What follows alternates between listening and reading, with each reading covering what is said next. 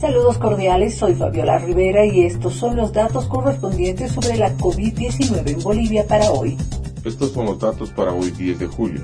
919 casos positivos registrados, 336 en Santa Cruz, 147 en La Paz, 127 en Chuquisaca, 118 en Cochabamba, 84 en Potosí, 50 en Oruro, 46 en Tarija, 9 en Beni y 2 en Pan. Los fallecidos suman 27 en la jornada.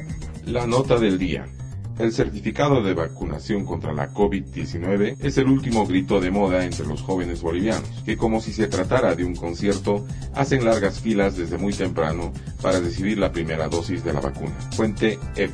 No descuidemos las tres medidas básicas de bioseguridad, uso de barbijo permanente, lavado de manos constante y distancia física siempre que sea posible.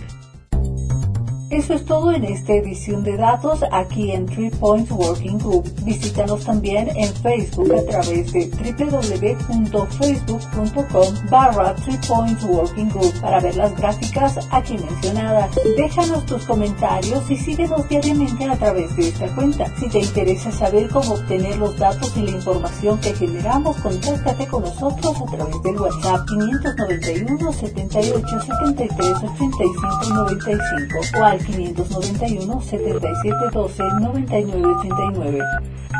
Desde Potosí, Bolivia, les informó Fabiola Rivera. Nos reencontramos en el siguiente podcast.